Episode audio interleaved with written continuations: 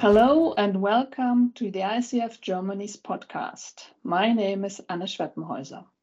Today I'm talking to Nuzada Hadi PCC, and she is Head of Talent Development in the MENA region and Executive Coach. Nuzada Hadi is an experienced learning and development professional with more than 20 years of corporate experience and over 10 years of specialized experience, human resources management, implementation of trainings, and executive coaching. Nuzada has a long-standing experience with diverse international organizations and startups in Egypt and abroad, where she established departments bottom up formulating their policies, procedures, managing HR operations, and developing people. Currently, um, she has a passionate belief in human potential and supporting people in their quest to determine their life purpose made her study psychology and join the coaching profession since 2015. Her experience as a coach, facilitator, and trainer furthers her ability to support others trying to stay focused on their objectives. She has experience in business development and business management, which she has put in service to major coaching schools in Egypt and supported them to gain market share and expand their portfolio. Currently, Nuzada is appointed as president of the ICF, International Coaching Federation, in the Egypt chapter. Welcome, dear Nuzada. Hello, Anna. Thank you very much for the very nice introduction, and I'm very delighted to be here with you today. So, thank you to, for us being our guest with ICF Germany and with the international people listening to our podcast today. So, one curious question How did you get to know coaching yourself with this um, kind of career that you had have had before you joined coaching? Actually, I came to to coaching by coincidence, and it was not on the business uh, arena. It was uh, uh, totally uh, personal. I was having um, some, um, uh, I would say, like uh, difficulty in raising up a teenager and I was looking for solutions on how to communicate and get to um, uh, to raise him in a better way. Uh, so I started by psychology, and I started to learn psychology, and I stayed there for two years. But it, uh, I would say, it made my life more difficult because the series I I studied uh, get to put like all the blame on me as a mom. I'm the one responsible in shaping this person and uh, whatever personality he becomes is um, my own responsibility or was my own i would say fault. This is how i how i saw it. Uh, the series says that the, the the the kid's personality is shaped in his six years old of, of, of, of childhood. And uh, his caretaker mainly his mom is the one responsible on the personality he becomes so i got really uh, like desperate on on on on how to how to change this kind of personalities that i found at that time difficult. And i uh, attended a seminar uh, about uh, coaching. And in that they uh, were promising um, something about how to communicate and get to know uh, yourself and people in a better way. So i was actually very excited to go and learn how can i do this mainly for my son. And when I attended the, the, the, the facilitator there, she was also a mom and she said the story about herself and her kid. And I said, okay, this is the place I want to start. And mm. this brought me to coaching. So thank you to your son. And it sounds as if it was uh, a psychological, uh, psychoanalytical approach to psychology and um, upbringing of people with the six years. Was this? Yes, it was Sigmund Freud, the, the one I love. that sounds wonderful. Sigmund Freud, the one, one I love. So, and how how come after this special experience uh, that you choose ICF as a membership?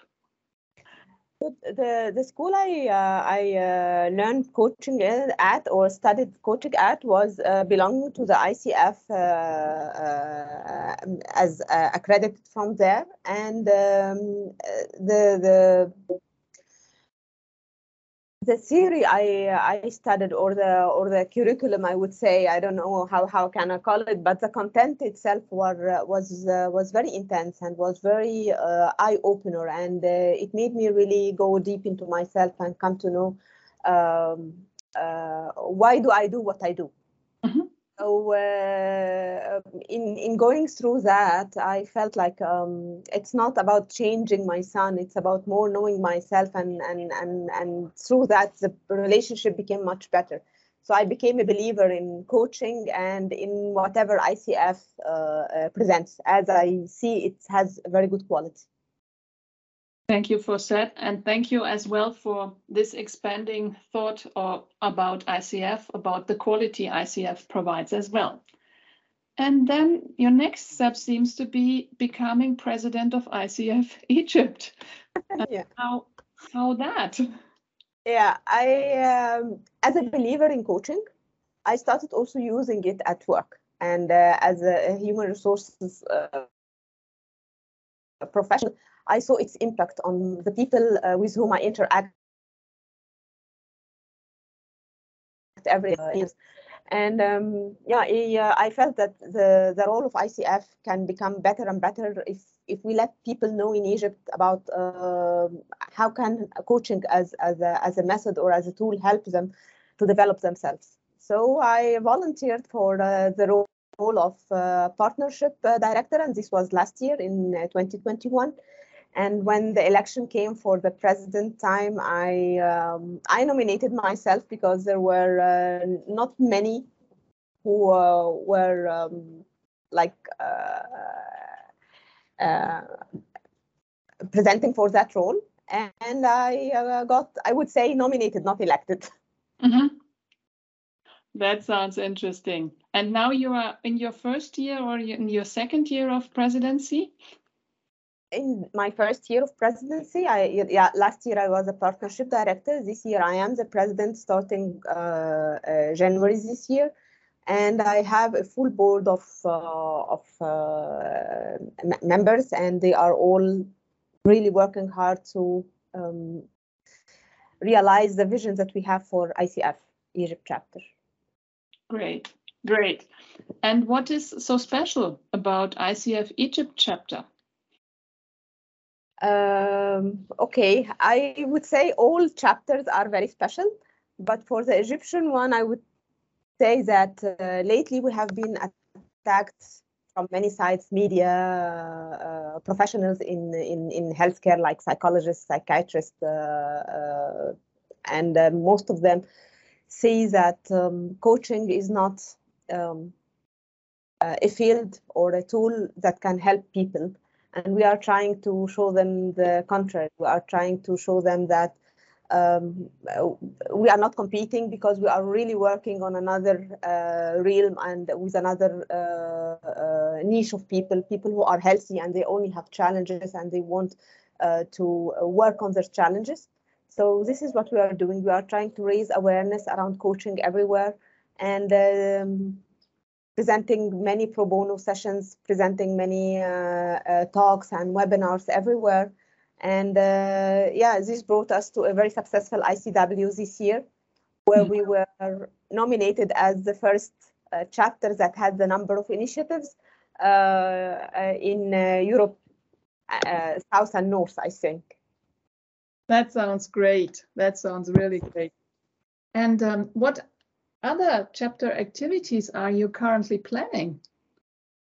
Uh, first, we are having a very important uh, event that we will be uh, celebrating the ICW. It will be the, this Saturday. Mm -hmm. And then we are collaborating with different chapters uh, to um, really support each other in getting coaching to be uh, better known.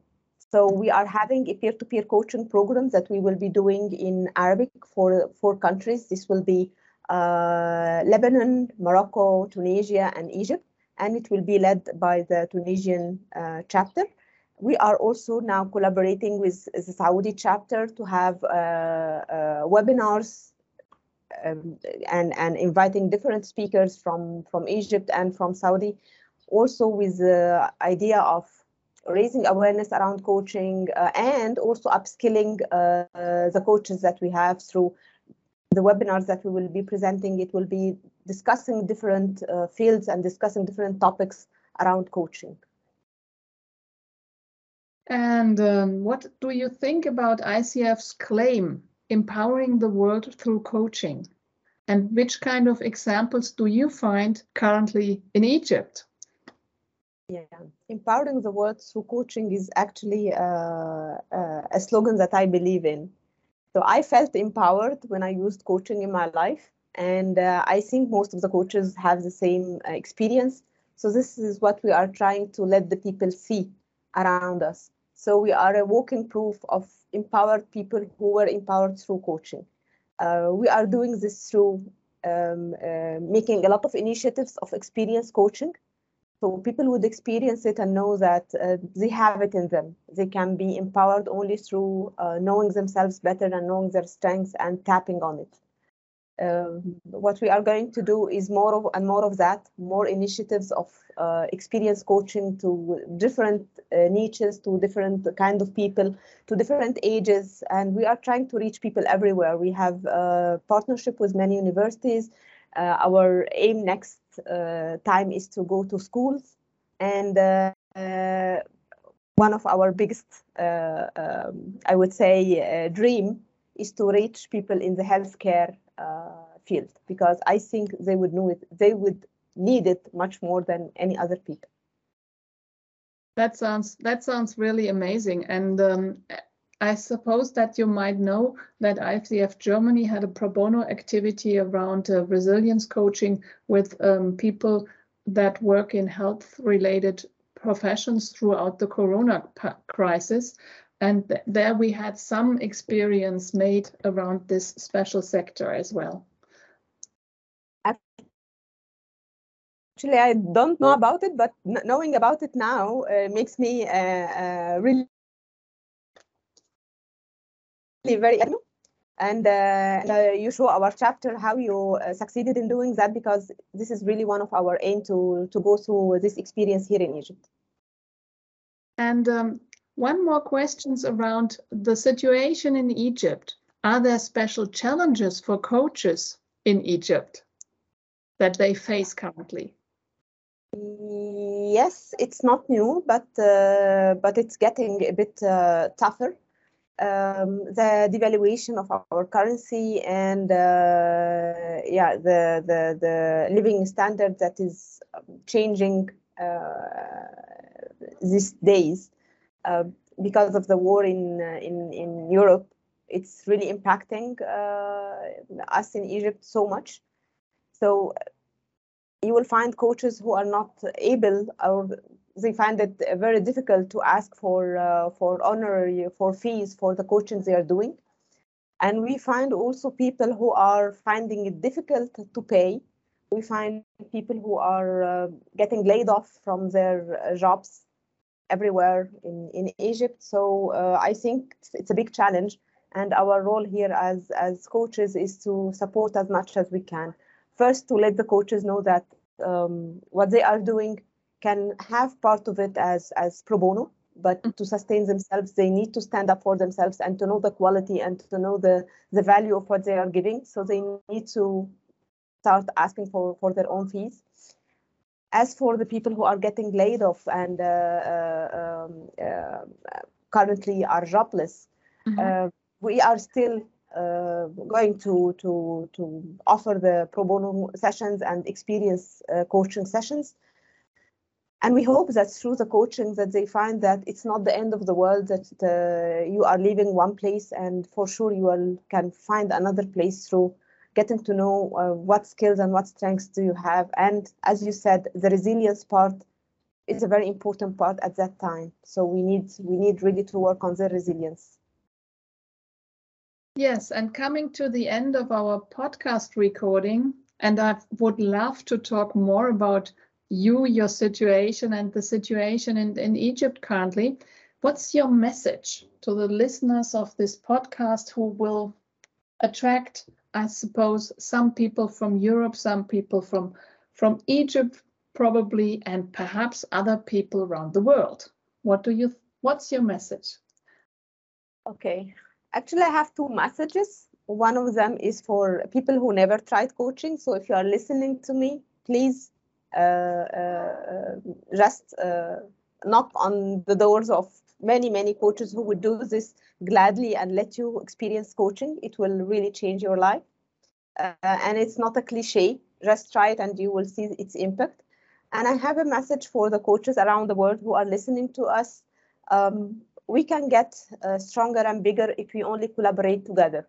Uh, working on silos and working on chapters uh, level will not bring us uh, to the level we want. And that's why there is an ICF Global. I hope this makes us uh, open to sharing experience, open to uh, to support each other in every way. So um, let's uh, have solidarity as as as one of our uh, as one of our values and one of our strengths that we can tap on.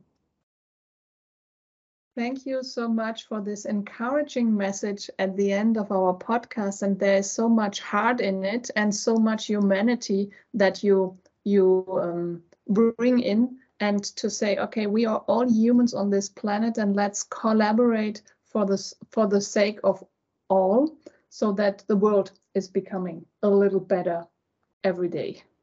So thank you so much, dear Nuzada. And those who'd like to learn more about Nuzada, you'll find her profile in LinkedIn. And um, thank you so much for being our guest today, Nuzada. Thank you very much, Anna, and, thank you for the idea of the podcast. Thank you for that.